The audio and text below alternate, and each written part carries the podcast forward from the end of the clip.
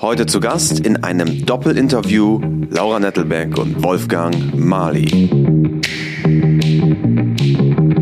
Aber entsprechend tief der Frust war, wenn dieses Pferd plötzlich überhaupt nicht mehr bereit war, sich auf mich einzulassen. Und diese daraus resultierende schlechte Laune, die mich dann manchmal über Tage in dem Griff hatte, hat mich dann oft auch überlegen lassen, ob ich überhaupt weitermachen möchte.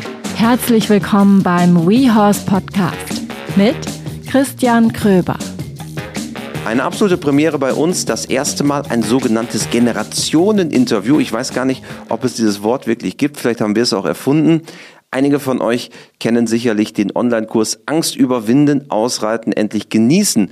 Dort zeigt bei uns Laura Nettelbeck, wie man konkret die Angst vor Stresssituationen überwinden kann. Und sie macht das Ganze mit ihrem Mentor Wolfgang Mali.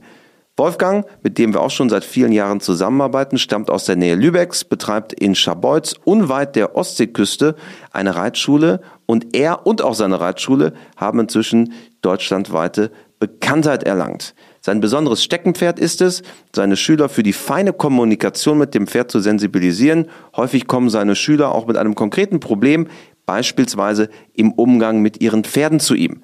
Das mentale Training seiner Schüler spielt bei der gemeinsamen Arbeit aber ebenfalls eine große Rolle.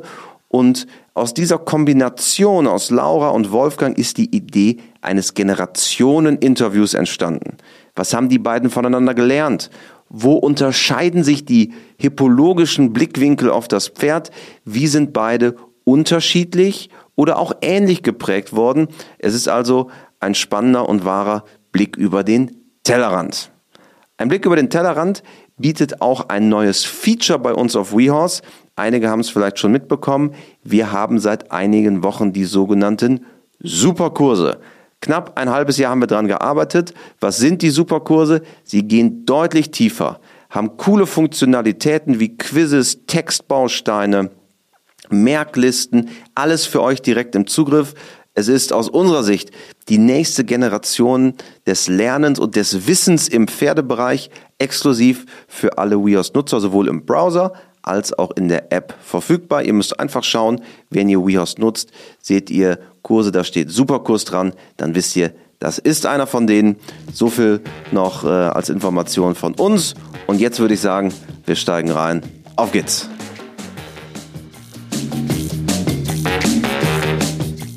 Hallo Laura, hallo Wolfgang. Hallo Christian. Nicht eingeübt, aber ihr seid schon. Äh, aber gut eingespielt. Aber gut, gut eingespielt. Ähm, wir machen heute ein kleines Experiment gemeinsam, denn wir machen ein Generationengespräch oder Generationen-Interview. So haben wir es überschrieben. Und das Tolle daran ist, ihr beide arbeitet seit vielen Jahren eng miteinander. Du, Laura, bist bei Wolfgang quasi hippologisch und reiterlich groß geworden. Und ähm, ihr beide habt sehr viel voneinander irgendwo auch gelernt. Wenn wir mal bei dir starten, was hast du eigentlich von Wolfgang für deinen ganz persönlichen Weg bis heute mannigfaltig unterwegs, zum Beispiel auch bei uns auf WIOS mit einem eigenen Kurs, aber ähm, bist äh, behandelst Pferde hier in Schleswig-Holstein darüber hinaus, bist Reiterin, Pferdemensch. Was hast du von Wolfgang gelernt? Mm, vor allem diese Idee, sich auf Pferde einzulassen, also meinen eigenen Kopf quasi auf Pferde einzustimmen. Also natürlich ähm, auch, also ich habe als Kind, ich bin als Kind hierher gekommen und habe ganz, ganz viel zugeguckt, habe so meine ersten Runden an der Longe hier gedreht, habe dann technisch hier natürlich sehr viele Übungen im leichten Sitz gemacht und ähm, habe dann aber eben immer weiter dieses Verständnis fürs Pferd, das war eben das, was mich hier so begeistert hat. Und ich weiß noch, dass in einem der ersten Kurse, die ich dann hier mitgemacht habe, hat Wolfgang am Anfang gesagt, in diesem Kurs bilde ich euch alle zu Pferdeflüsterern aus. Und dann habe ich so gedacht, boah, krass. Werde ich jetzt Monty Roberts? Ja, genau. Eine Woche, yes. So, und ähm, das war aber eben ja genau diese Idee von Wolfgang, eben nicht Unterricht zu erteilen, sondern die Leute, seine Schüler darin auszubilden, selber Pferdeausbilder zu sein. Und das war einfach das, was mich immer so fasziniert hat, weshalb ich einfach immer schon quasi von klein auf Lust hatte, mich mit Pferden zu beschäftigen, die es aus irgendwelchen Gründen nicht so leicht haben im Leben. Und ähm, genau, das ist für mich so dieses, dieses vorrangig prägende, ähm, genau, eben zu gucken, wo kann ich das Pferd abholen und wie kann ich dem Pferd vor allem helfen.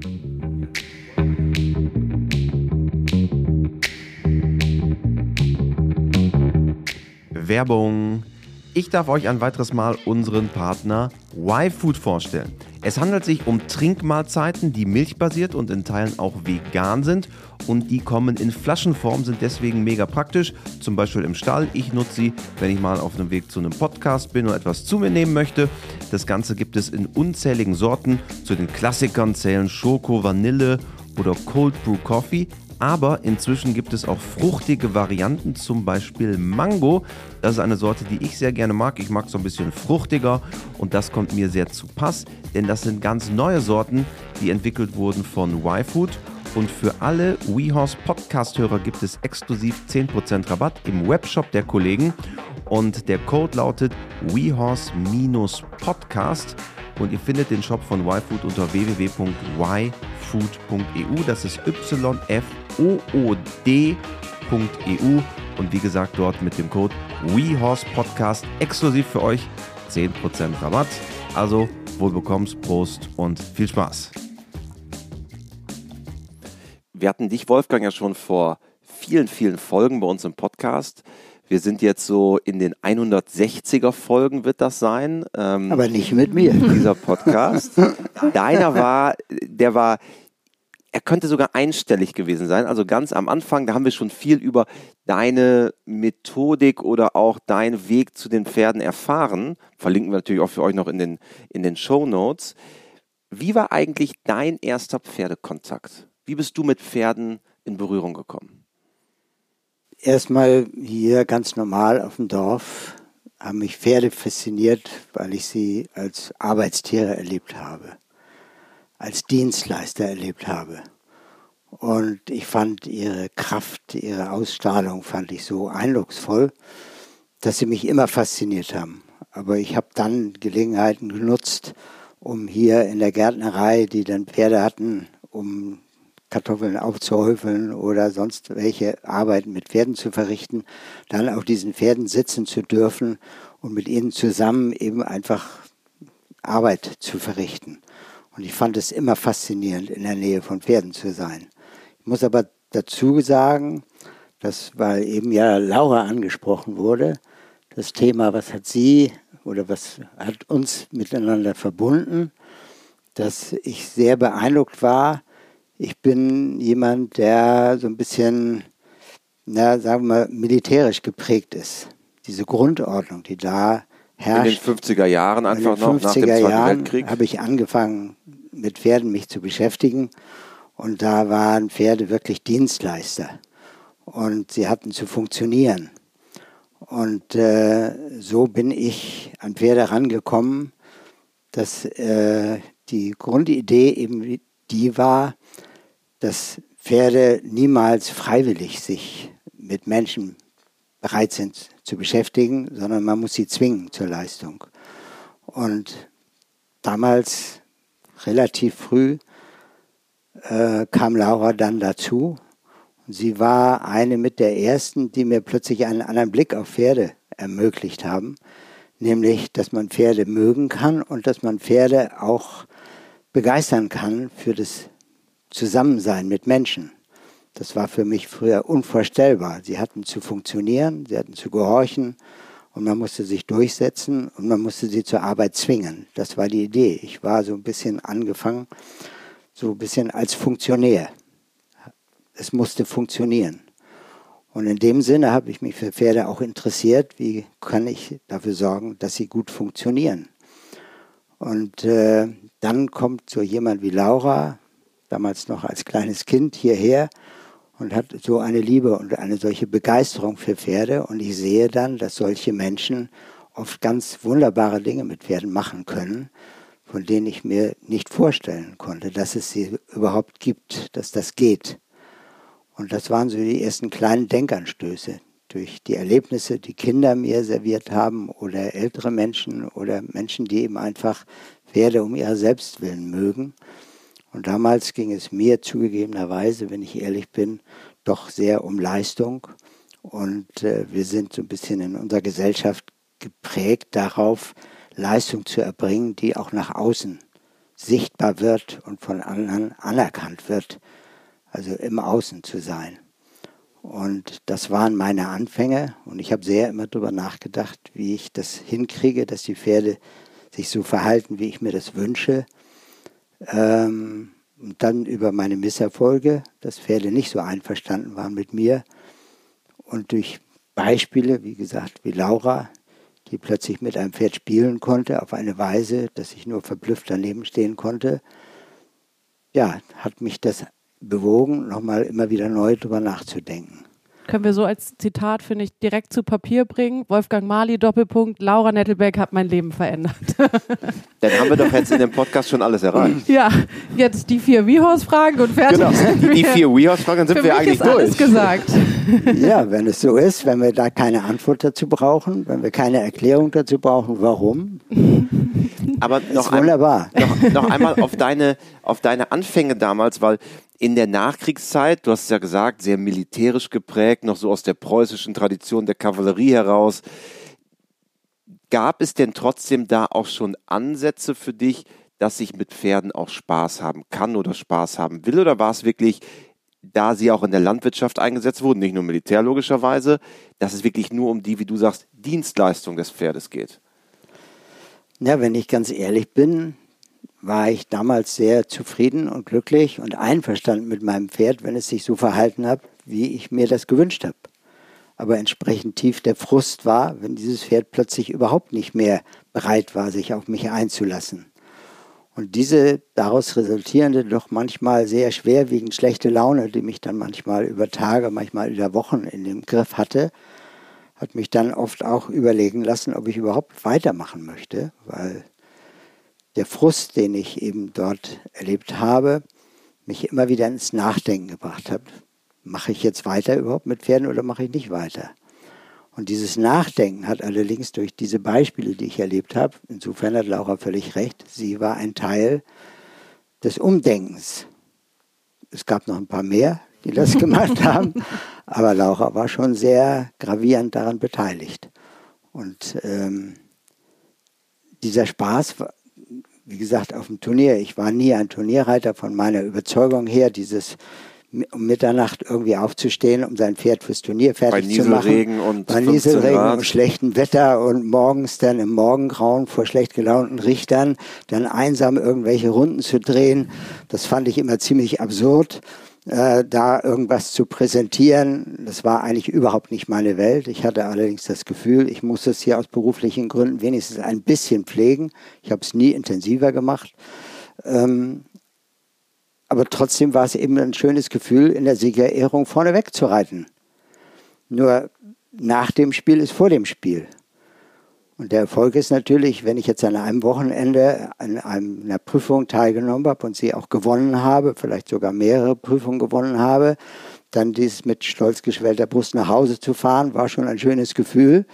Dann aber ehrlicherweise vor dem nächsten Turnierstart dieses Lampenfieber zu haben, ob ich das auch bereit bin oder in der Lage bin zu reproduzieren, das war dann plötzlich gar nicht mehr so lustig. Und da war ich irgendwann leid, dieses Abenteuer, dieses himmelhoch jauchzend und zu Tode betrübt. Ja, diese Volatilität, ne? Das war dann eben dann der, die Kehrseite der Medaille.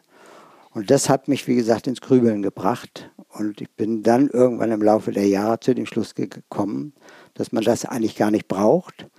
Es gibt andere Möglichkeiten, sich für Pferde zu begeistern. Und äh, ja, durch die Vorbilder, die ich eben kennengelernt habe, die mich zum Nachdenken und Umdenken gebracht haben, ist es heute eben eine völlig andere Situation, dass ich jetzt so einen Spruch habe, der heißt, ähm, es ist nicht wichtig, mit Pferden gut zu sein. Heute ist es mir wichtig, Pferden gut sein zu können.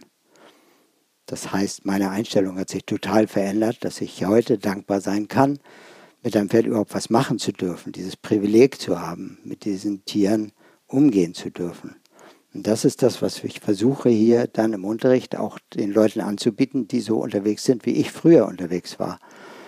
Und äh, denen die Möglichkeit zu zeigen, dass man sehr viel Freude haben, am Pferd haben kann, einfach wenn man neugierig genug ist und wenn man Freude am Experimentieren und am Ausprobieren hat und es nicht vom Ergebnis abhängig macht. Also ein bisschen mehr dieser wissenschaftliche Anspruch, einfach zu forschen und weiter mehr wissen zu wollen. Und das hat mich auch dazu gebracht, eben Unterricht geben zu wollen, weil ich sehe Unterricht nicht als eine Sache, wo man sich hinstellt und anderen Leuten verkündet, was man alles weiß und was man alles kann und dass sie einem nur glauben müssen, sondern ich habe den Unterricht immer benutzt als eine Idee der Interessengemeinschaft. Dass eben, wenn damals Laura mit acht Jahren zu mir kam und eine Frage hatte, dass mich das oft nachdenklich gemacht hat und dass ich vielleicht diese Frage gar nicht beantworten konnte. Und erst durch die Art, wie sie gefragt hat, ich gedacht habe, das ist ein Thema, das lohnt sich, es zu vertiefen. Warum zum Beispiel sehr oft äh, Kinder besser in der Lage sind, mit Pferden umzugehen in bestimmten Bereichen, als es Erwachsene können, die vielleicht technisch sehr gut sind, aber ähm, trotzdem immer sehr verspannte Pferde haben. Das Gefühl Wenn, nicht haben. Weil sie vielleicht ehrgeizig ja. sind, vielleicht weil sie perfektionistisch veranlagt sind, dann eben nicht mehr das Gefühl für das Pferd haben, sondern dieses Pferd eben benutzen, um selber gut dazustehen. Und diese Pferde haben sofort eine unheimliche Sensibilität für eine wohlwollende Einstellung des Menschen, sind wahnsinnig empfindsam, wenn man nur mit einer schlechten Idee, mit schlechter Laune, weil ein, einer nicht freundlich genug auf dem Hof begrüßt hat. Und man geht da mit dieser Haltung, mit dieser Idee, dass man eigentlich sich so ein bisschen geärgert hat, gerade eben in die Nähe eines Pferdes und schon fühlt dieses Pferd sich in irgendeiner Weise ein bisschen bedroht. Als Beute- und Fluchttier ist es darauf angewiesen, offensichtlich ganz feine Antennen für solche Strömungen zu haben. Und das fasziniert mich heute immer mehr, dass Pferde sich eben einladen lassen, mitnehmen lassen, von guter Laune anstecken lassen. Nachdem ich früher immer dachte, man muss sie zwingen zur Mitarbeit, dann eben festgestellt habe im Laufe der Jahre, dass Pferde so sehr gelernt haben im Laufe der Jahrtausende, sich auf Menschen einzustellen und äh, ihre Stimmung mit aufzunehmen. Und die Selektion, die durch diese lange Zeit entstanden ist, werde heute eigentlich so sich in der Evolution so verändert haben, erstmal natürlich schon von der Größe und von der Art, wie sie mit uns zusammenarbeiten können, aber vor allen Dingen für ihre Sensibilität, von ihrer Affinität dem Menschen gegenüber, mhm. die ganz, ganz ungewöhnlich ist. Das erlebt man nur noch bei Hunden und die haben wir ja auch schon seit Tausenden von Jahren als Begleiter der Menschen wo sich dann durch Evolution offensichtlich diese Affinität herausgestellt hat. Es gibt sonst keinen Equiden, mit dem man so umgehen kann wie mit unseren Pferden. Und diese unglaubliche Art, sich auf uns einzulassen, das zu erkennen, dass es nur an uns liegt oder nur an mir liegt, wenn ich mit dem Pferd umgehen will, ihm den Rahmen zu geben, dass es sich auf uns einlassen kann. Das ist die Faszination, die ich jetzt jeden Tag immer intensiver erlebe. Laura, hättest du unter den Bedingungen, die, die Wolfgang beschreibt, damals als er angefangen hat, in, mit Pferden in Kontakt zu kommen, hättest du das auch durchgezogen? Wärst du auch bei den Pferden geblieben? Du bist natürlich aus einer ganz anderen Generation, ganz anders zu den Pferden gekommen, aber äh, wäre das für dich ein, damals eine Option gewesen, so mit Pferden zu arbeiten, wie es damals in den 50ern war? Schwer zu beantworten. Also ähm, ich würde grundsätzlich würde ich natürlich jetzt ja sagen, weil sie mich einfach begeistern. Von daher würde ich vermuten, dass sie mich damals auch begeistert hätten. Aber waren natürlich ganz andere Umstände. Und ich finde auch zu dem, was Wolfgang jetzt sagt, also natürlich äh, gefällt mir die Idee, dass ähm, ich eigentlich Wolfgangs pferdisches Leben verändert habe. Aber realistisch betrachtet muss ich sagen, dass er schon relativ viele Ideen im Umgang mit Pferden hatte, als ich hierher kam mit acht. Und ähm, ich eben diese andere Ebene mit Pferden umzugehen, dadurch quasi so von Anfang an kennengelernt habe. Also ich habe irgendwie vorher mal Ponyreiten auf Sylt oder auf dem dicken Norweger auf dem Bauernhof durfte ich meine Runden drehen. So hatte ich meine Erlebnisse mit, mit Pferden. Ich glaube, ich war einmal vorher auch schon auf dem Ponyhof, wo es eben auch ähm, einfach es ging halt um Ausreiten. Ne? Also ich weiß, dass mein erster Galopp war eben, es kam eine Galoppstrecke und es hieß eben, halt dich fest und lehn dich nach hinten. Es war natürlich alles ohne Sattel. Und ähm, und dann sind wir da durch die Gegend gebrettert und ähm, dann war ich eben hier. Mein Vater hat hier im Ort Kurse gegeben völlig pferdeunabhängig und ähm, dadurch konnte ich aber eben immer mit hierher kommen. Also mein Vater hat immer stolz all seinen Freunden erzählt, seine Tochter würde mit zu all seinen Seminaren kommen. Was hat er für Seminare gemacht? Äh, Kalligrafie und Kinderlieder. Also, Kalligrafie, okay, das ist was ganz anderes. aber ich hatte halt dadurch immer die Möglichkeit, ich komme ja mitten aus Hamburg, das heißt, da waren alle Pferde ein bisschen weiter weg. Ich hatte aber eben immer dadurch die Möglichkeit, ja mit hierher zu kommen und habe dann eben immer hier auf der Tribüne gesessen und zugeguckt und dann eben, wie gesagt, damals auf dem Pony Ilka meine ersten Longenstunden gehabt. Kannst du dich noch daran erinnern, Wolfgang, wie sie das erste Mal hier war? Natürlich. Ich habe ja sein Leben verändert. ich kam hier auf den Hof, er strahlte. Das gehört für mich noch ins Kurzzeitgedächtnis und das ist ganz schlecht. Und ähm, es gab dann, es gab drüben, gab es immer die Regel, ich darf immer hier auf dem Hof sein. Also die hat mein Vater aufgestellt, ich muss nur zu den Essenszeiten pünktlich sein. Da musstest du zur Kalligrafietruppe wieder rüber. Genau, und das, ähm, also es war ja auch in meinem Sinne, ich esse auch gerne, aber ähm, da wussten immer alle Teilnehmer, sobald ich den Raum betrat, haben immer alle gesagt, oh, es muss gleich Essen geben, weil es war wirklich, ich war auf die Minute, es war Ehrensache, war ich zurück, aber ansonsten war ich eben die ganze Zeit hier und habe zugeguckt und zugehört und das eben so auf diese Weise kennengelernt und das ist so, wo ich immer wieder merke, dass viele Leute genau das, was Wolfgang beschreibt, ja erst quasi so ihren Weg in den freundlichen Umgang mit Pferden finden mussten, weil sie einen anderen Weg kannten. Und ich hatte quasi ja relativ von Anfang an diesen Weg für mich, mich auf Pferde einzulassen und eben anders mit Pferden umzugehen, darum habe ich nie so sehr das gehabt, was ich von vielen Kollegen und so höre, die sich erstmal sozusagen so freistrampeln mussten. Also ich wollte immer schon andere Wege gehen, weil ich diese anderen Wege von hier kannte. Also für mich war es dann eher irritierend. Ähm, ich habe natürlich jede Chance genutzt, irgendwie reiten zu dürfen. Aber wenn ich dann in einer normalen Reitschule war, hieß es eben plötzlich, setz dich gerade hin, mach die Beine ran und nimm die Zügel auf. Und hier hatte ich nun auf Ilka ja gelernt, den Zügel lang zu lassen, im leichten Sitz zu reiten und zu gucken, wie es Ilka damit geht. Das war dann in vielen Reitschulen im Hamburger Speckgürtel irgendwie Ganz den anders, Leuten ne? herzlich egal. Ja. Das halt, da war eben wieder dieses Prinzip immer der Erste galoppierte ans Ende wieder ran und darauf nahm man nur sehr in Maßen Einfluss.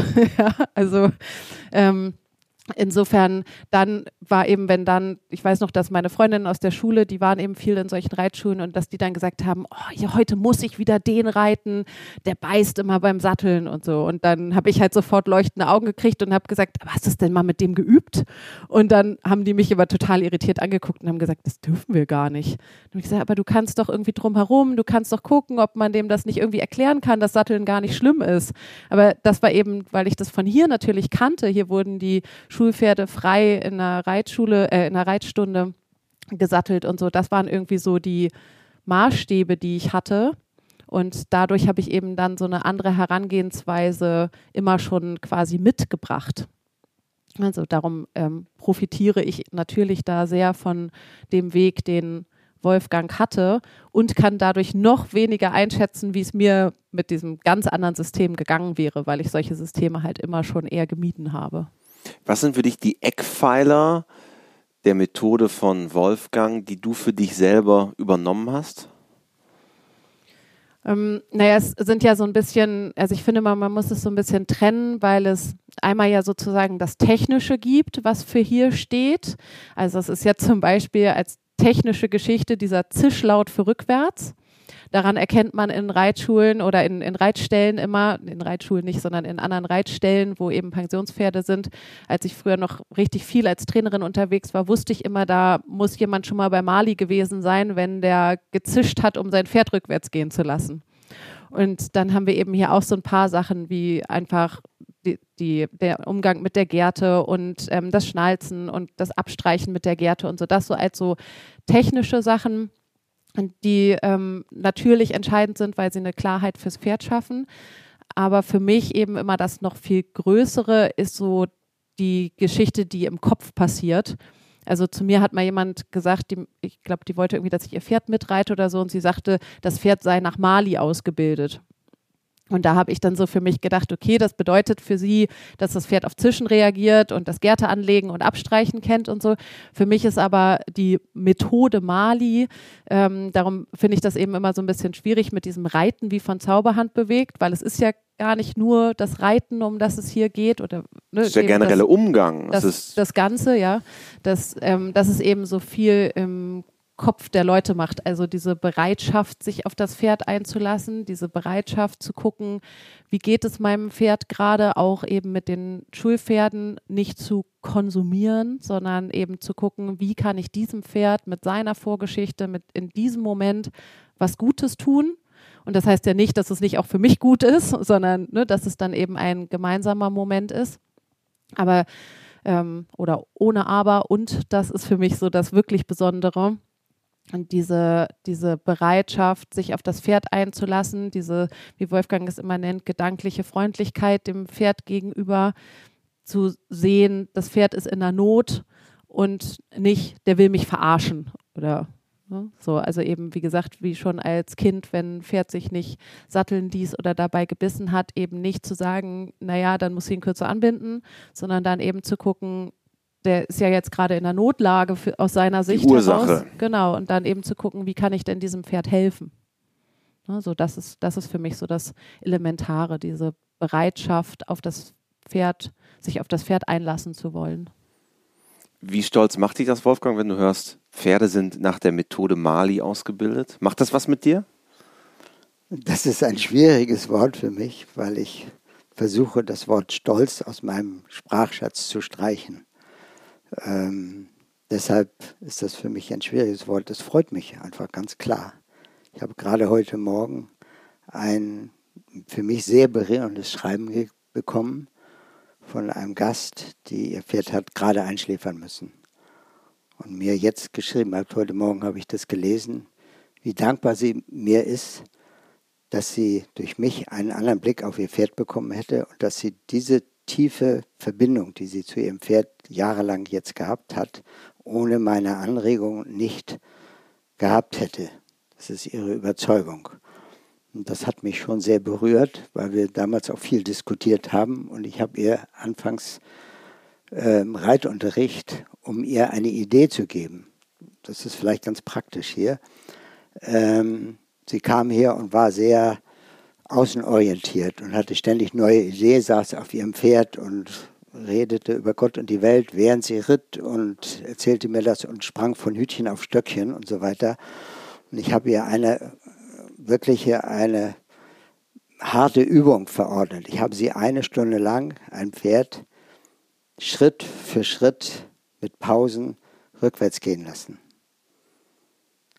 Und das hat in ihrem Kopf so unglaublich viel verändert. Es hört sich jetzt brutal an, aber wenn man dem Pferd Zeit lässt, mal einen Schritt zurückzugehen und dann einen Augenblick steht und in den Wald guckt und die Pause genießt und dann wieder einen Schritt rückwärts, das war so raus aus ihrer Welt, dass ich das dadurch, dass ich das dann ein bisschen durchsetzen konnte, dass sie bei der Sache blieb, bei ihrem Pferd blieb, bei dem Moment blieb, dass sie in der Lage war, jeden Moment, wo das Pferd auch nur eine kleine Bewegung für sie gemacht hat, diesen Moment zu feiern. Das ging zunächst mal natürlich gar nicht, weil sie erstmal innerlich nur quer war. Aber das, was wir zusammen gemacht haben in dem Film, ging ja schon sehr in diese Nähe, dieses Ausreiten mit in Vergnügen. In unserem Wheelhouse-Kurs, ja. ja? Äh, das geht sehr in die Nähe, wo ich erstmal zunächst sehr in Sorge war, ob du gleichermaßen pingelig bist mit den Dingen, das Wesentliche herauszuarbeiten, nämlich dem Pferd genauestens zu erklären, was man von ihm will, so dass es das verstehen kann und es nicht reizüberflutend ständig zu überfordern und sich und dann warst zu du dir ärgern. sicher, dass ich pingelig genug bin, als ich das 25. oder das 35. Mal gemacht gesagt habe, jetzt nochmal abstreichen mit der Gerte. ja, ich war begeistert. Als ich dann, weil wir ja eine Weile nichts miteinander gemacht haben und ich war so begeistert, ich sagte, ach, jetzt kann ich mich entspannen. Auch bin ich bereit, dahinter zu stehen, was Laura macht. Und das war ja gar nicht so sicher, wohin sie sich entwickelt hat und was sie darstellen wollte. Und äh, das hat mich begeistert und ja, mich sehr gefreut. Und diese Rückmeldung von dieser Dame, der ich wirklich hardcore zugemutet habe, aber um ihr eine andere Möglichkeit zu zeigen. Und alleine macht man solche Türen nicht auf, weil man gar nicht auf die Idee kommt, was da alles dahinter sein könnte. Ne? Aber das passt gerade ja auch nochmal zu diesem, was dahinter sein könnte, mit, ähm, weil du gerade unseren Kurs ansprichst, ne, dass ähm, in unserem äh, WeHorse-Kurs, der ja sicheres und entspanntes Ausreiten heißt, eigentlich der ganz große Teil ist Bodenarbeit. Und wir haben es dann ja so gemacht, dass ich mit meiner Reitschülerin Sabine mit dem Pferd eben Übungen zeige und Wolfgang dazu nochmal ja so den Hintergrund erklärt, warum wir jetzt die und die Sachen machen. Und das ist für mich genauso diese Verbindung. Das sind im Prinzip diese Eckpfeiler, nach denen du gerade gefragt hast, die man da sieht. Ne? Diese Verbindung aus dem dem Pferd zugewandt sein, dem Pferd Zeit geben, kleinschrittig sein, sich über viele Dinge freuen können und dazu eben diese gedankliche Freundlichkeit der Situation, dem Pferd und vor allem auch dem Menschen gegenüber, also eben auch der Reitschülerin in dem Falle, Zeit zu geben und daraus eben dieses Gesamtpaket zu machen. Mir ist in diesem Zusammenhang wichtig, dass ich gelernt habe, auf diese Weise Pferden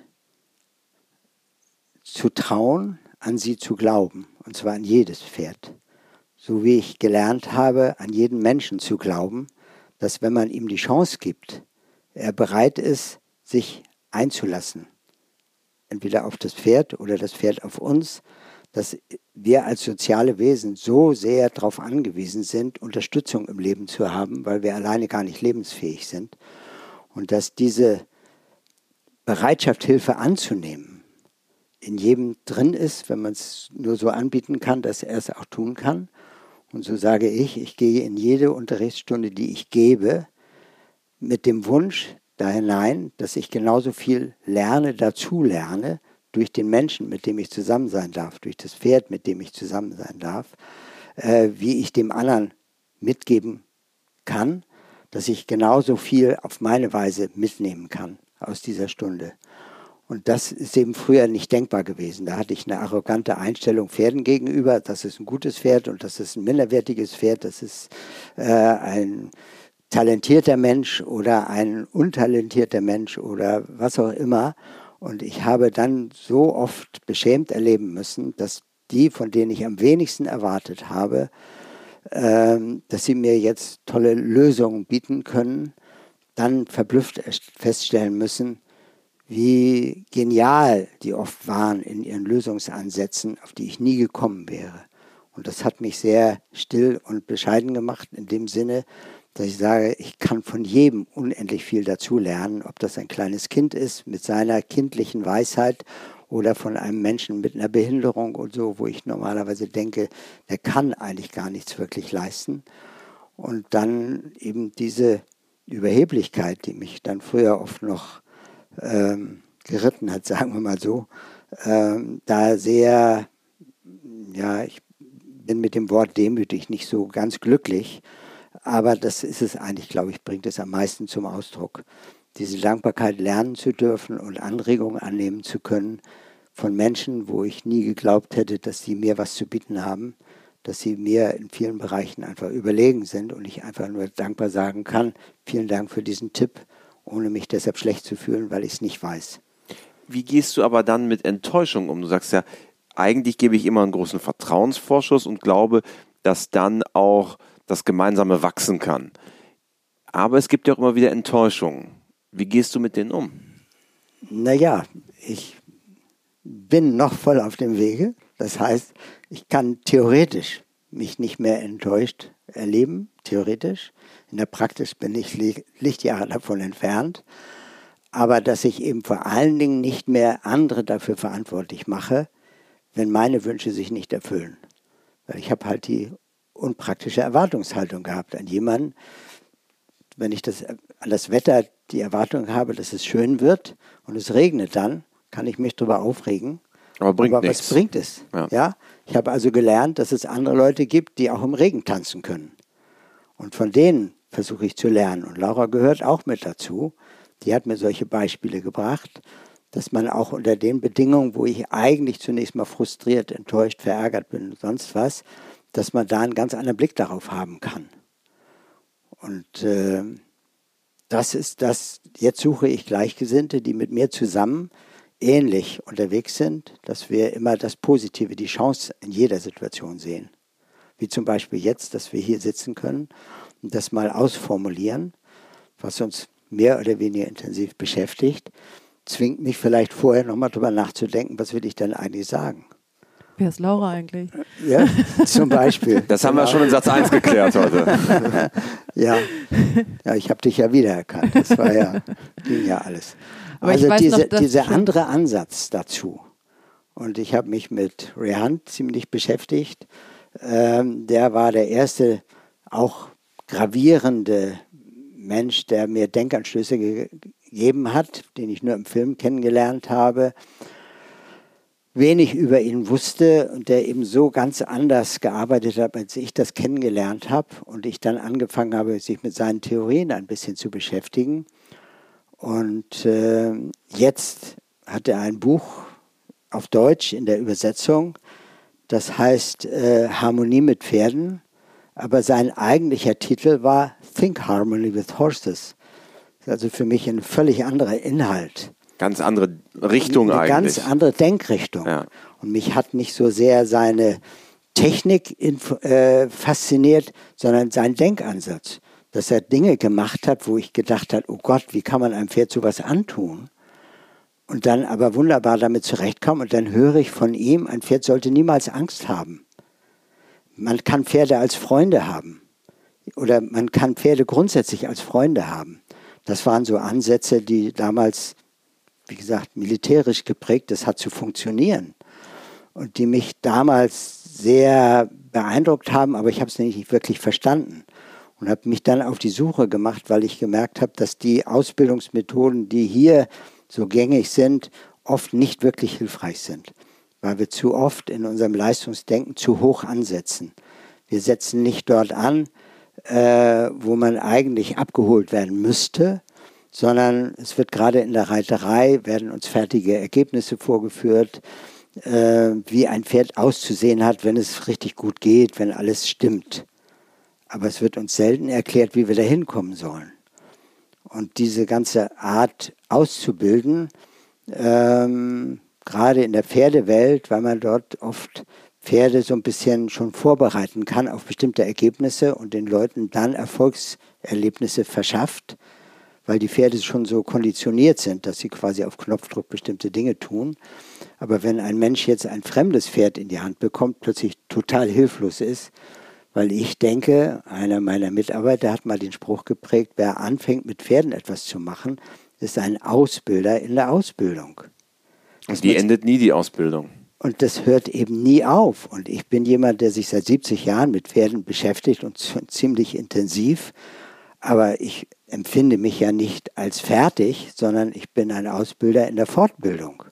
Aber trotzdem bin ich jeden Tag voller Neugier und Staunen, was Pferde mir alles anbieten.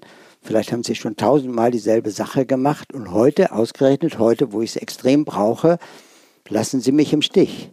Und jetzt dann nicht darüber enttäuscht, frustriert, verzweifelt zu sein, sondern im Idealfall neugierig zu werden. Das finde ich ja spannend. Wieso das?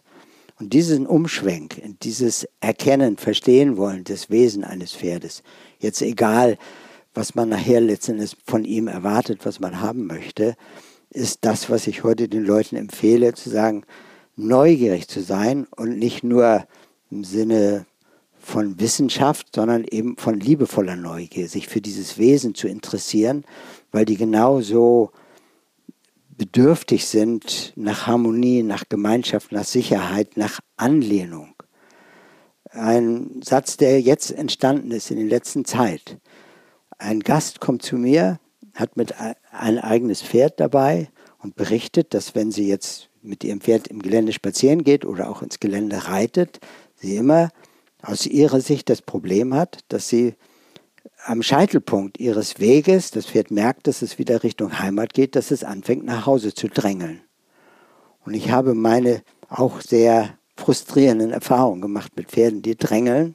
Ich bin mal als Jugendlicher damals im ersten Jahr meines reiterlichen Daseins zum Turnier nach Fehmarn geritten. Das sind von hier aus 75 Kilometer. An einem glühend heißen Tag über die Brücke, Fehmarn-Sundbrücke? Damals gab es noch keine Brücke, sind wir ja. mit der Fähre übergesetzt mit so niedrigem Rang. Und ich dachte immer, was passiert, wenn das Pferd jetzt über die Brüstung springt. Ähm, also es war abenteuerlich. Wir sind freitags dahin geritten, Samstag, Sonntag war Turnier, Montag sind wir nach Hause geritten. 75 Kilometer bei sengender Sonne von 35 Grad im Schatten. Also es war Wahnsinn. Und dem Pferd troff das Wasser unterm Bauch zusammen, weil es vom Ausgangspunkt aus dem Stall anfing anzutraben. Und die anderen, die mit mir ritten, die ritten halt Schritt. Und mein Pferd hatte immer Angst, es kommt nicht mit. Und fing an zu zappeln. Ich habe es zurückgehalten. Dann wurde es ganz langsam. Dann verlor ich aber wieder Boden zu den anderen. Dann fing es wieder an zu zappeln. Und so habe ich 75 Kilometer auf einem mehr oder weniger trabenden Pferd zugebracht. Das war die Hölle. Und ich habe mir ganz viele Techniken überlegt, was ich in Zukunft tun müsste, damit ich sowas nicht nochmal erleben muss. Und nach jetzt, nach fast 70 Jahren fragt mich jemand, was mache ich mit einem Pferd, was so drängelnd nach Hause will und immer am Scheitelpunkt des Weges anfängt zu zappeln. Und da schoss mir durch den Kopf, noch nie gedacht, sorge dafür, dass du das Zuhause für dein Pferd bist, dann braucht es nicht mehr zu drängeln. Das war so eine spontane Aussage, weil Pferde sind Nomaden, die leben in der Steppe, in der Freiheit. Die haben keine Höhlen, in die sie sich flüchten können, die haben keine Bäume, auf die sie sich klettern können. Sie sind ständig angewiesen auf die Sicherheit durch die Herde, in der sie sich aufhalten. Und wenn ich jetzt die Herde bin, und daran glaube ich inzwischen so fest, das konnte ich mir früher nicht vorstellen, dass ein Pferd mich als Herdenmitglied akzeptieren kann, wenn ich mich wie ein Pferd verhalte. Und dann noch obendrein wie ein führungsstarkes Herdenmitglied, dann bekomme ich die Freundschaft dieses Pferdes, wenn es sich von mir beschützt, betreut und unterstützt fühlt und auch inspiriert fühlt. Pferde haben oft nicht so genügend Fantasie, um für sich selber gut sorgen zu können, aber ein Mensch hat Möglichkeiten, darüber zu reflektieren und viel für ein Pferd zu tun. Jetzt kommt natürlich sofort die Frage dieser Dame, ja, wie soll ich das machen? Für das Zuhause sorgen. Und da habe ich inzwischen einige Rezepte, die ich hier anbieten kann, die ganz weg sind von linker Hand an rechten Griff oder so, die was mit der Einstellung zu tun haben. Und mich veranlassen, nicht jetzt ein Pferd zu treiben, um es zu bewegen, sondern es zu inspirieren, Lust zu haben, mit mir zusammen was zu machen. Und das würde dann den Rahmen hier jetzt sprengen. Dann knacken wir die Drei-Stunden-Marke. Aber Laura, wie wichtig ist es, diese Offenheit zum Lernen zu haben? Und auch diese, ist ja fast schon ein philosophischer Prozess, äh, in dem Bitte man sich schön. begibt. Das ist mir das Wichtigste. Ich habe mal den Spruch gelesen, ein bisschen Theorie ist manchmal ganz praktisch. Für mich ist es die Philosophie die finde ich manchmal ganz praktisch. Genau, und, und die, die hat ja auch dann ganz praktische Nutzen am Ende. Aber wie wichtig ist die, die Offenheit zu haben, sich diesem Neuen auch zu nähern? Ich würde jetzt sagen, die Leute, die hier in die Reiterpension Mali kommen, also hier ins Mali-Land, sind ja grundsätzlich bereit, diese Offenheit mitzubringen. Das ist eben auch für mich so für die, für die osteopathischen Behandlungen, dass ich häufig gefragt werde, so auch so rund um Social Media, ob das, ähm, ob, ob ich das als praktisch empfinde und so weiter. Aber dieses, dass zum Beispiel durch Social Media Leute einen ja schon mal erleben können, kommen eben Leute zu mir, beziehungsweise holen mich für Behandlungen für ihre Pferde, die genau darauf Lust haben.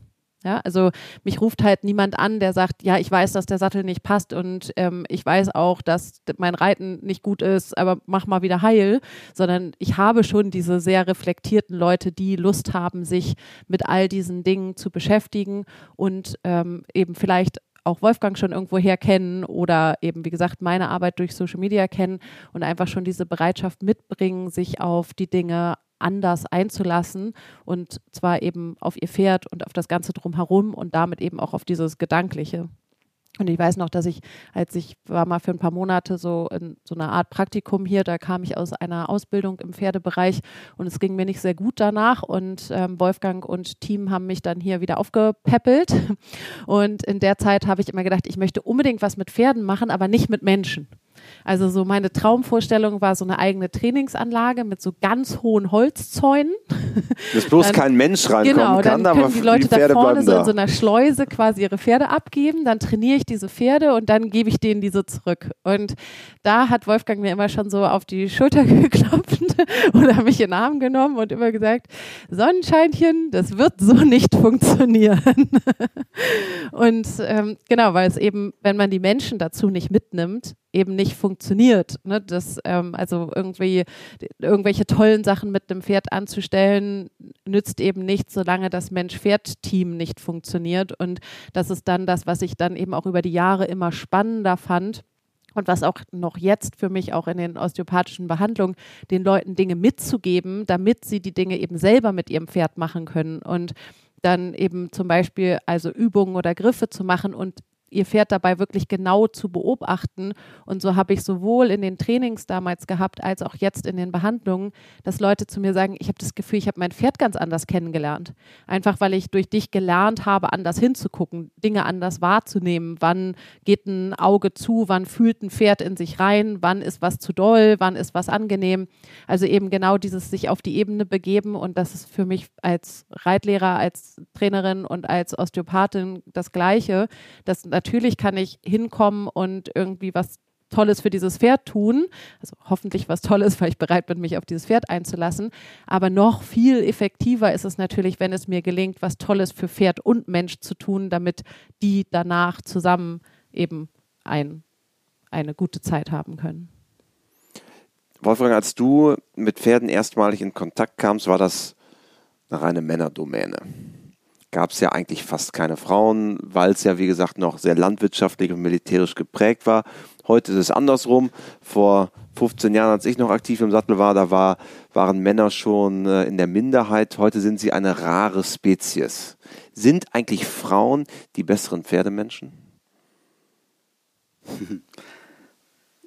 Das ist eine Frage, die ich mir auch jahrelang gestellt habe.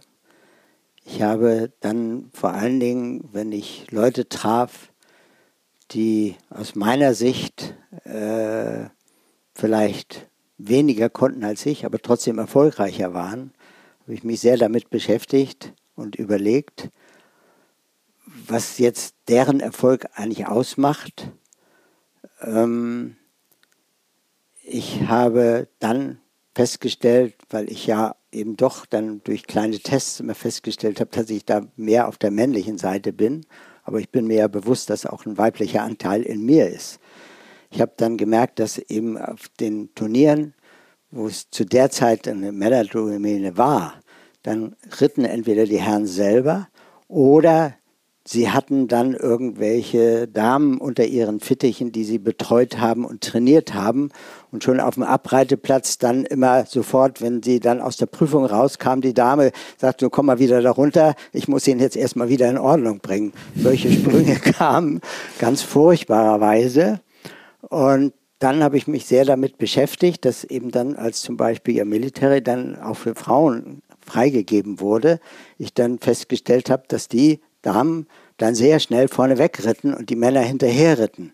Was haben die Frauen an sich? Auch wenn man im Springsport sieht man das vielleicht deutlicher, dass Frauen in der Regel eine andere Art haben, ihre Springen zu reiten. Ganz anderen Stil. Ja, einen ganz anderen Stil. Ne? Die Männer wollen alles kontrollieren in der Regel und äh, genau den Absprung bestimmen und genau die Distanzen bestimmen und so weiter, während Frauen viel mehr Vertrauen in die Tiere haben, ihnen sagen, hier geht's längs, das ist die Richtung, da möchte ich hin und nun mach was ordentliches da draus.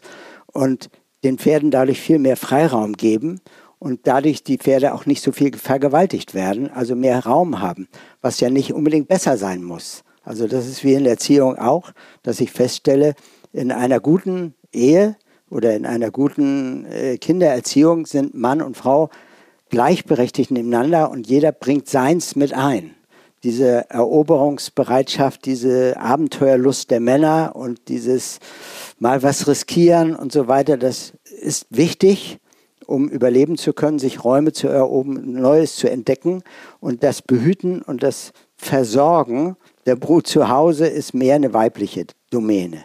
Und da habe ich nur begriffen für mich, ich muss sehen, dass ich meinen weiblichen Anteil stärke und dann beides in einem auch kann. Also es ist nicht so, dass das eine besser ist als das andere, sondern es ist die Ergänzung, die es komplett macht.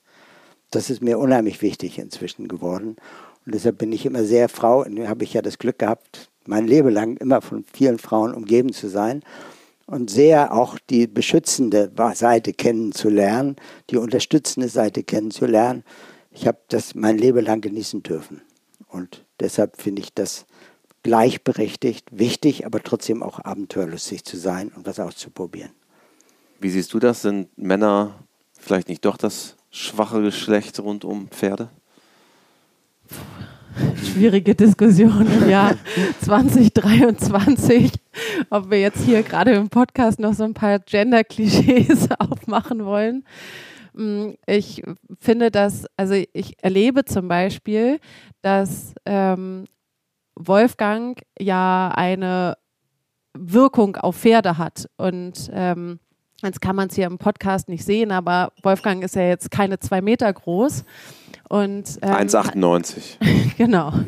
Und hat ähm, eine unheimliche Präsenz, die er eben mit ans Pferd bringt. Und ähm, das, das sind für mich so eigentlich die entscheidenderen Dinge, wie, wie Leute auf ein Pferd zugehen. Oder ich erlebe es hier bei unseren Schulpferden eben häufig, dass einfach diese Vertrautheit und dieses, dass sie wissen, was sie von uns erwartet, dass sie auf uns vom Trainerteam, sage ich jetzt mal, anders reagieren als auf fremde Reitschüler, die einfach eine Unsicherheit mitbringen. Und oder ich hatte es auch schon mal mit einem unserer Schulpferde, dass ähm, der mich jedes Mal mit dem Kopf weggeschleudert hat. Und dann habe ich zu Wolfgang gesagt, ich kriege es nicht hin. Wolfgang wollte, dass ich seinen Kopf nehme und den irgendwie so in Ruhe hin und her bewege. Und er hat einfach mit seinem langen Hals mich genommen und einfach weggeklatscht. so, und dann habe ich gesagt, ich kriege es nicht hin. Und dann kam Wolfgang bei uns vorbei und jedes Mal war dieses Pferd plötzlich total sanftmütig und ich konnte alles mit seinem Kopf machen. Wolfgang hat sich umgedreht, ist weggegangen, zack, hat der mich halt wieder weggeklatscht. So und ähm, das ist für mich eben aber vorrangig dann eine Frage von Präsenz und Sicherheit und ich glaube, dass um da dann eben ein bisschen in dem männlich-weiblich zu bleiben, dass es da manchmal so ist, dass der ein, ein männlicher Part klarer auftreten kann, wo sich viele Frauen noch tausendmal irgendwie hinterfragen oder ich es von mir selber kenne, dass ich mich noch viel mehr hinterfrage, noch viel unsicherer bin, bevor ich dann irgendwie was mache. Also wenn, dann würde ich so auf der Ebene es noch unterschreiben. Die Männer-Frauen-Klischees. Sehr, sehr spannend ist bei diesen Fragen, die mich täglich beschäftigen, ist ja dieses, dass ich der Überzeugung bin, dass je liebevoller ich mein Pferd betreuen kann. Und das heißt ja nicht, dass ich immer alles zulasse, was es machen möchte. Aber wenn ich jetzt an meine Enkelkinder denke, äh, mein Enkelkind im Moment, eine ist anderthalb Jahre, ähm, ich empfinde Pferde als auf dem geistigen Niveau ungefähr eines zwei- bis zweieinhalbjährigen Menschenkindes. Es hat noch kein Recht oder Unrechtsempfinden. Es versteht Sprache noch nicht wirklich. Es hat Begriffe äh, von also einzelne Begriffe abgespeichert. Einzelne Begriffe abgespeichert, vor allen Dingen, die eben einfach materiell vorhanden sind. Mama, Papa, Schrank, Auto und solche Dinge. Aber über Gefühle mit dem zu sprechen, hat echt keinen Sinn, weil er versteht es einfach nicht. Und dieses Kind ist trotzdem ja schon voller Unternehmungslust und Begeisterungsfähigkeit und ist unterwegs und versucht Dinge zu tun. Und jetzt geht es um die Frage, wie kann ich das so ins Leben führen, dass es nicht mit ständig mit Warnhinweisen und Drohungen diszipliniert wird, ja nichts falsch zu machen. Und ich bin so groß geworden, immer der Sorge, immer was falsch machen zu können. Und das hat mich unglaublich eingeschränkt und eben dann auch viel in solche verzweifelten Situationen gebracht. Das Gefühl, nicht zu genügen, nicht richtig zu sein, falsch zu sein. Und Pferde eben unter diesem Gesichtspunkt, dass er jetzt plötzlich sich anders verhält, wenn ich auftauche, heißt nicht, dass ich der bessere Erzieher oder Ausbilder bin. Vielleicht hat er vor mir nur mehr Angst. Und das zu unterscheiden ist halt die große Herausforderung, dass ich nach Möglichkeit, und da bin ich bei Ray Hunt, möglichst nie Pferden Angst mache. Aber trotzdem brauche ich ja manchmal auch die Bereitschaft, äh, sich auf mich einzulassen, auch gegen seinen Willen. Jetzt habe ich aber die Idee, das kleine Kind, was schon sehr selbstständig ist, einen Schraubenzieher in der Wohnung entdeckt und dann anfängt, eine Steckdose zu untersuchen, was dahinter ist. Bei dem kleinen Kind ist es relativ einfach. Da weiß ich, ich muss nicht mit ihm schimpfen, der ist zu klein und ich will seine Entdeckerfreude nicht einschränken. Also nehme ich ihn auf den Arm, halte ihn fest, schaffe einfach Fakten, mache eine Tür zu, dass er das nicht leisten kann. Aber ich muss darauf aufpassen, dass er nicht Angst vor mir kriegt. Dann macht das alles keinen Sinn mehr. Wenn ich also als Mensch mein Kind betreuen möchte, kann ich über meine physische Überlegenheit dieses Kind trotzdem groß werden lassen und es ständig ermutigen, unternehmungslustig zu sein und was auszuprobieren, ohne ihm dann über Drohung ähm, etwas madig zu machen.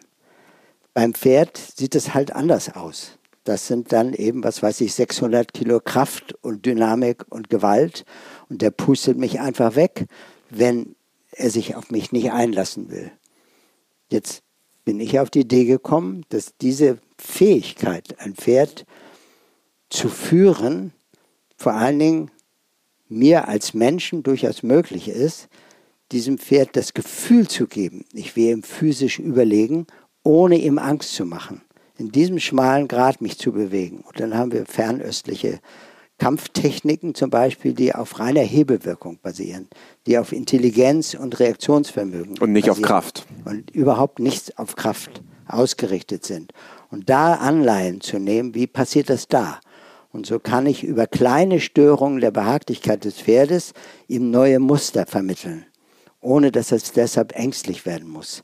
Einfach feststellt, Pferde verlieren Gott sei Dank kein Gesicht, die grämen sich nicht, die stehen nicht nachts im Stall und denken drüber nach, glaube ich, ich bin ja kein Pferd, ich hoffe es aber, dass sie nicht nachts im Stall und grübeln darüber, dass sie respektlos behandelt worden sind und wie sie sich den nächsten Tag revanchieren können.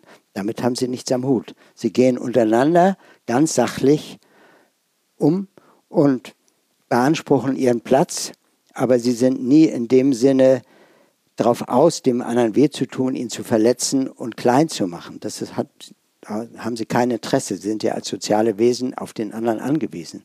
Sie werden also vor allen Dingen dadurch stark, dass sie sozial verträglich sind. Das macht ihre Stärke und ihre Sicherheit nach Haus. Und das aufzugreifen als Mensch, dem Pferd dieses Gefühl zu geben, ich bin ihm physisch überlegen, obwohl es natürlich gar nicht stimmt, aber ich kann ihm den Eindruck vermitteln, weil es darüber nicht reflektiert. Es erlebt etwas und ich sorge dann über kleine Hebeltechniken dafür, dass dieses Pferd jetzt mir den Platz frei gibt, den ich gerne für mich haben möchte, bedränge es dafür ein bisschen und vielleicht belohne ich es noch, indem ich es dafür, dass es jetzt an einer anderen Stelle steht, ihm da noch ein Leckerli hinhalte, dass er sich jetzt dahin begeben hat. Also er hat nicht nur das Belästigen, sondern hat auch eine kleine Belohnung als Folge erlebt, dass er in Zukunft das nächste Mal gleich beiseite tritt, in der Hoffnung, dass es dann wieder eine Belohnung gibt. Muss aber dann nicht immer sein, aber er hat einfach ein gutes Gefühl und ich habe ein gutes Gefühl. So können wir über positive Einstellung zueinander, über Respekt dahin finden, dass die Pferde nachher gerne mit uns zusammen sind, weil wir immer sehr darüber nachdenken, wie kann ich dafür sorgen, dass es dem Pferd mit mir zusammen gut geht. Ich, mir ist gerade eingefallen, ich bin, ähm, zum, als ich studiert habe, habe ich ja nebenbei auch schon äh, Trainings gegeben und bin bei einer Springreiterin Pferde mitgeritten. Und die eine Stute war so ihr Top-Pferd, mit der sie eben auch S ritt. Und ich habe immer, wenn ich dieses Pferd geritten bin, mich immer wie so ein Passagier gefühlt und gleichzeitig aber halt auch immer gedacht, okay, du gehst es, ich nicht. Ja, du wirst schon recht haben. Ja. Du nimmst mich mit, bitte. und irgendwann ist mir das eben mal so richtig bewusst geworden und ich habe einfach versucht, so ein bisschen mehr Klarheit im, im Umgang und eben dann auch beim Reiten zu schaffen. Und auf einmal war dieses Pferd tausendmal entspannter, ich tausendmal entspannter. Aber es hat eben auch ein bisschen gedauert, bis mir also dieses Pferd war unheimlich freundlich und hat nichts gegen mich unternommen. Aber eben, wie gesagt, dieses Gefühl, sich wie ein Passagier zu fühlen, kam ja von mir, weil ich eben ein Passagier war. Und dann aber gleichzeitig daraus dem, diese Erkenntnis zu erfüllen, dass wenn ich ihr mehr Klarheit gebe, fühle ich mich nicht mehr wie ein Passagier und sie ist viel dankbarer, weil sie auf einmal eine Führung und eine Idee bekommt und, ähm, und damit sich auch mehr entspannen kann. Ist da nicht auch eine feine Linie hin zur Dominanz? Weil einmal diese physische Überlegenheit zu demonstrieren, kann ja auch in eine Dominanz enden. Das praktischere Wort ist ja die Kompetenz. Also deshalb so Sprachgebrauch ist eben sehr ja, erhellend oder manchmal auch gefährlich, wenn wir sehr viel über Dominanz sprechen. Ich sage immer, ich möchte mit einem Pferd tanzen können. Und wenn ich jetzt mit einer netten Dame tanzen möchte, käme ich nie auf die Idee, jetzt dominant sein zu wollen. Du führst aber trotzdem. Ja, ich würde genau. mich aber bewerben um diesen Posten. Ja dass sie mal wohlwollend darüber nachdenkt, ob sie Lust dazu hat. Ich bewerbe mich also heute bei einem Pferd genauso, wie ich mich bei einer netten Dame bewerben würde, um sie davon zu überzeugen, weil sie sitzt am längeren Hebel. Ich will was von ihr. Und mir das klar zu machen, dass die Bewerbung das sinnvollste Mittel ist, um zu einem brauchbaren Gemeinschaftserlebnis zu kommen und nicht dominant sein zu wollen. Und Dominant hat halt auch so im Pferdetraining, finde ich, so einen negativen Beigeschmack gekriegt, weil es eben so viel mit Kraft und Härte und, und so durchsetzen, was einhergeht. Genau, ja. also durchsetzen grundsätzlich aus der Biologie ist ja sogar dominant etwas, was sich durchsetzt in, in einer, ähm, also eine Farbe zum Beispiel setzt sich ja in der Zucht dominant durch, aber das ist ja nicht, weil es eine böse Farbe ist oder weil sie irgendwas Unangenehmes tut, aber eben, genau, ich finde im, im Pferdetraining geht dominant eben unheimlich schnell so mit negativ einher. Also eine, ein, ein Pferd, eine Stute, die in der Herde dominant ist, ist ja erstmal nichts Verkehrtes.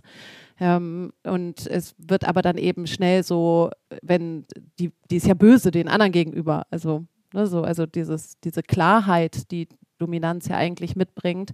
Aber darum, ich finde auch immer so im, im Sprachgebrauch gefällt mir da immer gerade im Pferdetraining Kompetenz noch besser, weil es ähm, eben Wissen und ähm, die Bereitschaft, sich auf etwas einzulassen, voraussetzt.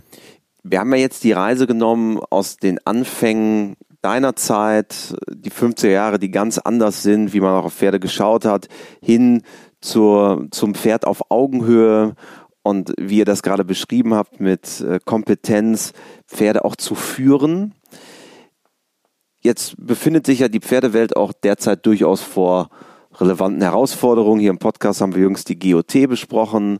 Äh, Turniere haben Probleme, Ehrenamtler zu finden, äh, geschweige denn genügend Nennungszahlen zu bekommen, um noch Turniere zu veranstalten. Wie seht ihr denn das Verhältnis Mensch-Pferd in 10, 15, 20 Jahren, einfach in der, in der Zukunft gegenüber heute? Wohin wird sich es hin entwickeln? Laura. Ich finde momentan, dass, also was ich so erlebe als zum einen jemand, die beruflich im Pferdebereich unterwegs ist, aber ich bin ja auch einfach Pferdebesitzerin. Ja, also ich empfinde es schon so, dass es unheimlich viel Umdenken gibt.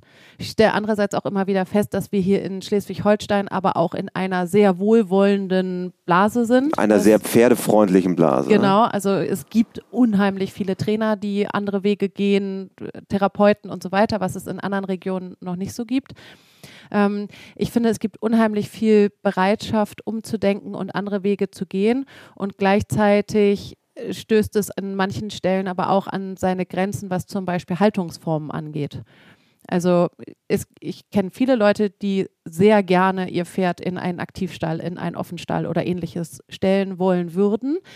Dafür muss es aber räumliche Möglichkeiten geben und eben auch finanzielle, also rund um, bei mir rund um Kiel zum Beispiel sind mehrere Anlagen zu verkaufen, die dann aber mehrere Millionen kosten und jetzt nichts ist, wo jetzt jemand, der gerade ganz viele tolle Ideen hat, da auch nur in äh, annähernd in dem Bereich ist, um sich das leisten zu können. Und es eben dann durch diese natürlich immer breiter werdende Diagnostik, die es gibt, was ihr hier ja auch schon thematisiert habt. Äh, es gibt quasi gefühlt immer neue Krankheiten, aber natürlich auch dadurch, dass man eben plötzlich eine untere Halswirbelsäule ganz anders röntgen kann als ECVM. Noch, genau vor vielen Jahren. Ähm, all solche Sachen. Ähm, dadurch wird der Wunsch nach anderen Haltungsformen laut. Asthmatiker, ähm, Probleme mit dem Bewegungsapparat. Meine Stute ist total Rehe gefährdet. Das heißt, ich natürlich würde ich mein Pferd gerne auf riesengroße weite Koppeln stellen, aber das könnte ich halt genau zwei Tage machen und dann wäre es mit ihr ziemlich vorbei. Also eben dieses Möglichkeiten, also die ja, wie gesagt, die Bereitschaft, glaube ich, ist total da und jetzt aber auch noch mit den Möglichkeiten nachzuziehen, das Ganze eben auch in, in so einem Sinne pferdefreundlicher noch zu gestalten da sehe ich momentan so den ganz großen Struggle. Also aus der, jetzt mal so, so nur auf die, ich sag mal, Freizeit- und Pferdehaltungswelt geguckt. Ne, eben was jetzt Zucht und all sowas angeht, natürlich nochmal ganz andere Themen. Ähm, aber das, das ist so das, was mich momentan so beschäftigt, dass so dem eben immer dieses wahnsinnige Geld entgegensteht, was es mittlerweile kostet, was die Anlagen kosten. Jetzt begebe ich mich auf ganz dünnes Eis weil diese Frage will und kann ich nicht beantworten. Wo sehe ich die Zukunft der Reiterei oder der Pferde? Ich kann es immer nur auf mich beziehen. Es gibt mein Glück oder mein Unglück. Und wenn wir sehr stark darauf fixiert sind, immer im Außen das Wohl oder Wehe zu sehen, dann glaube ich, kommen wir irgendwann an einen Abgrund. Wir schaffen noch eine Technik, noch eine bessere Möglichkeit, Pferde zu halten, noch artgerechter zu halten. Zum Schluss lassen wir sie dann wieder in die Wildnis zurück, weil da ist das natürlichste Umfeld. Wir haben solche Diskussionen auch immer wieder mit Praktikanten. Geht mit meinem Rehepferd ja auch nicht. Würde ich machen, sofort. Ich glaube, dass sie ein tolles Wildpferd wäre. So malerisch. Warum geht es nicht? Wegen ihrer Rehegefahr. Ja, das liegt doch, du legst das fest. Ja, du hast keine Ahnung, ob sie vielleicht da ganz gut zurecht, viel besser zurechtkäme, als du denkst. Weil wir so sehr in diesen Außenwirkungen denken. Also vielleicht, wenn du das Pferd in die Wildnis entlässt und der Natur ihren Laus lässt, dass sie sagt, na gut, dann ist es das eben gewesen. Aber sie ist vergnügt gestorben, sagen wir mal so. Und nicht jetzt unter medizinischen Einschränkungen ohne Ende. Weiß man nicht. Ja, jetzt ja? habe ich gerade überlegt, und sie morgen auszusetzen, aber sterben will ich nicht. Also, dass sie stirbt, will ich nicht. So, ja, deshalb habe ich gesagt, könnte man sie aber hier nochmal gerade auf diese Situation, auf die Zukunft nochmal so ein bisschen direkter beziehen, weil du ja nun schon hier direkt vor der Nase eine Reitschule hast und es ist ja nicht so, dass man jetzt gerade sagen kann, dass in der Pferdewelt die Reitschulen boomen.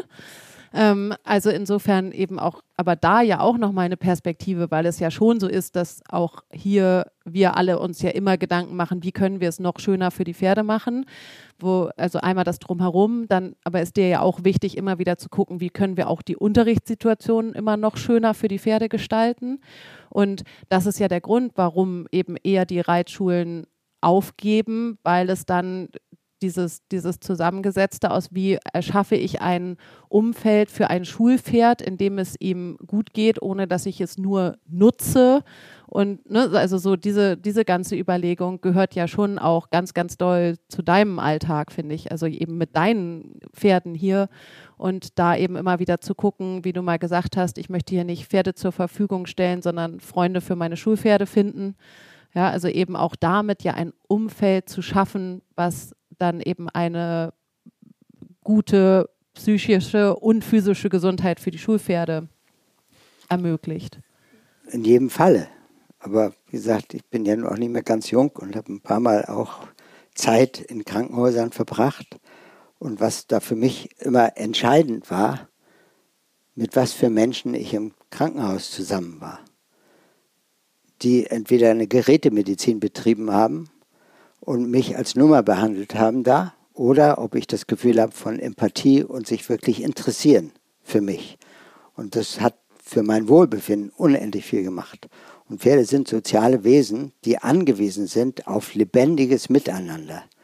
Und dass der Raum nicht so wahnsinnig viel eine Rolle spielt, den sie zur Verfügung haben. Natürlich gibt es alle möglichen Dinge. Aber wenn die Leute verzweifelt zu mir kommen und sagen, der Tierarzt hat gesagt, das Pferd muss jetzt sechs Wochen stehen, weil es, was weiß ich, eine Sehnenverletzung hat oder irgendeinen anderen Grund, was soll ich bloß machen? Der verlernt ja alles und die Muskulatur verschwindet und was weiß ich alles. Ich sage, mach dir keinen Kopf darum. Was dein Pferd braucht, ist Nähe von lebendigen Wesen. Geh hin und leiste ihm Gesellschaft, lies ihm was vor, meinetwegen, ob der was versteht oder nicht. Sei liebevoll, gib ihm deine Zeit und sei mit ihm. Und verschwende sie auch nicht mit Mitleid, sondern geh hin mit guter Laune, wie gesagt, lies ihm Witze vor oder was weiß ich, über die selber lachst.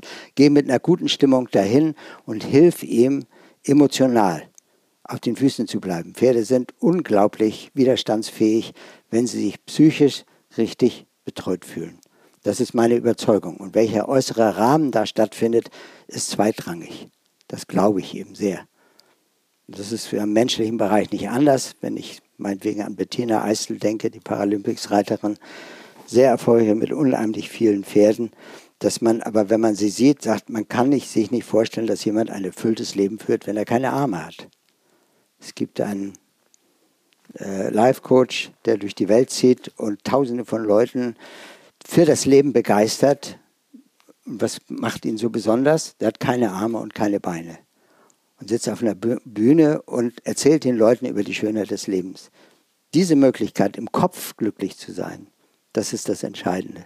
Und was ich glaube, sind Pferde, sind Gemeinschaftstiere, die unglaublich auf diese innere Verbundenheit Wert legen, weil sie sonst seelisch zugrunde gehen. Du kannst sie versorgen mit allem Materiellen, die werden stehen, seelisch zugrunde gehen, die werden sterben, wenn sie das nicht bekommen. Und so ist ja manchmal sogar so bei alten Leuten, die zusammenbleiben, obwohl sie sich nur noch streiten. Auch Streit ist mehr Zuwendung, als die Wand anzugucken. Das sind solche Phänomene und da können wir uns natürlich philosophisch endlos lange drüber auslassen, aber das ist mir so wichtig dabei, meinen Frieden mit den Pferden so zu machen, dass ich das Gefühl habe, ich versuche, so gut es geht, ihnen diese innere Nähe zu ermöglichen, die sie brauchen, um leben zu können. Wir haben das Gespräch gestartet mit der Frage an Laura, was sie von dir gelernt hat. Was hast du denn von Laura gelernt?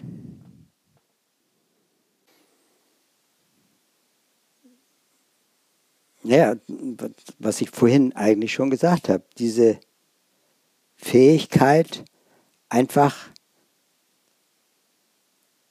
ein Pferd um seiner Selbstwillen zu mögen es nicht abhängig zu machen von seiner Leistungsfähigkeit, sich zu begeistern. Äh, schon als kleines Kind eben. Das war für mich eine fremde Welt. Man mochte Pferde, weil sie einem gut zu Gesicht standen, weil sie einem Volk versprochen haben, aber wenn sie nicht so funktioniert haben, ich habe früher noch gelernt, es gibt böse Pferde, hinterhältige Pferde, Steiger, Schläger, Beißer und all solche Sachen. Ähm, und das musste bekämpft werden. Und dieses zu sehen, dass wenn man ein liebevolles Auge darauf haben kann, dann erstens geht es einem schon selber viel besser, wenn Gäste zu mir kommen und ihre Probleme mit ihren Pferden schildern und dabei ein, schon so einen Gesichtsausdruck haben und eine Haltung haben, die der Verzweiflung wirklich Ausdruck verleiht. Und sie erzählen mir von den furchtbaren Dingen mit ihrem Pferd. Das ist der Moment, wo ich Augen, blanke Augen kriege. Das will ich unbedingt kennenlernen. Das, was Laura gesagt hat diese Lust zu unterstützen, anderen zu helfen und das Gefühl zu haben, man hat auch jemanden, dem man helfen darf. Wenn man gerne helfen möchte, aber es will keiner mehr wissen. Das ist eine furchtbare Situation. Aber wir als soziale Wesen, wir brauchen genauso den Austausch und die Anregung. Und irgendwo heißt es auch mal, geben ist seliger denn nehmen. Dass ich dann feststelle, wenn ich hier das Gefühl habe, ich habe was zu geben, dann fühle ich mich selber reich beschenkt. Und das ist das, was ich zum Teil eben auch von Laura mit gesehen habe, weil sie es schon im Herzen getragen hat zu der Zeit, als ich da noch gar keine Idee davon hatte. Und kann ich noch einwerfen, die, der, dieser ganze Physio-Osteo-Teil und so war ja sowas, was. Klar, der kam über so dich. In, genau, in, in Wolfgangs ähm, Umfeld gar nicht so präsent war. Und ich weiß noch, dass ich dann eben angefangen habe, hier immer mal die Schulpferde zu behandeln. Und irgendwann hat Wolfgang dann sich mal so Zeit genommen und eine ganze Weile dabei zugeguckt. Und hinterher dann so den Arm um mich gelegt und dieses Pferd hat eben dann auch so sehr angefangen, in sich reinzufühlen und diese Behandlung so ganz doll angenommen und hinterher hat, sind wir den Berg hier wieder hochgegangen zusammen und da hat Wolfgang so den Arm um mich gelegt und hat gesagt, ist ja schon doch ganz schön spannend, was du da so machst. Ne? Wobei da dachte ich, oh, es ja, ist, ich es möchte ist angekommen. trotzdem die Sonst Einschränkung So, ja, ja, ja. haben. Sonst war, immer so, sonst war immer so, ja, ja, guck mal drauf. Ja, ja, mach mal ruhig. Da Jetzt seid ihr ja doch wie ein angekommen. altes Ehepaar. Ja, aber die Einschränkung möchte Aber ich eben Wolfgang dazu möchte jetzt wieder bringen. über irgendwas drüber philosophieren. Aber ich wollte jetzt mal bei einem geht- konkreten Beispiel Ja, bleiben. wenn man jetzt solche Dinge tut und auswendig lernt, linke Hand einen rechten Griff, was weiß ich, welche Massagetechniken und so weiter, alles das habe ich auch am eigenen Leib mit Physiotherapeuten und Ärzten und so weiter erlebt. Wenn nicht dahinter diese Empathie steht, dieser Respekt und die Empathie, ist es für die Katz. Ja? Wenn man es aus Ehrgeiz tut und weil man im Rampenlicht stehen möchte, was ich hier manche Leute dem als Wunderheiler dann auftreten und so weiter und dann in kürzester Zeit Pferde wieder gesund machen, indem sie hier mal ziehen und da mal drücken, das ist für mich alles keine Welt, die wirklich zählt und die hilft, sondern das, was dahinter steht. Warum mache ich und wie mache ich es? Nämlich, wenn ich es mit Begeisterung, mit Liebe mache, dann kann ich damit Wunder bewirken. Wenn mir das aber nur aus Ehrgeiz und so weiter passiert, dann hat es nicht viel Wert.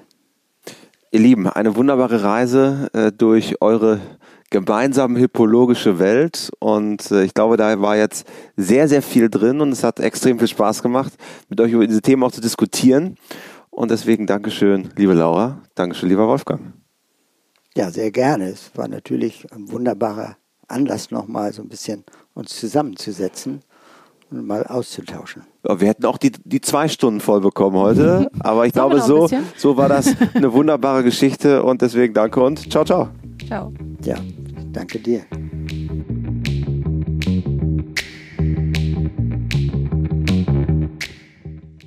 Dieser Podcast wurde vorbereitet von Juliane Tränkler, produziert von Mara Landwehr. Mein Name ist Christian Kröber. Ich würde mich sehr freuen, wenn wir uns bei der nächsten Folge sehen des We Horse Podcasts.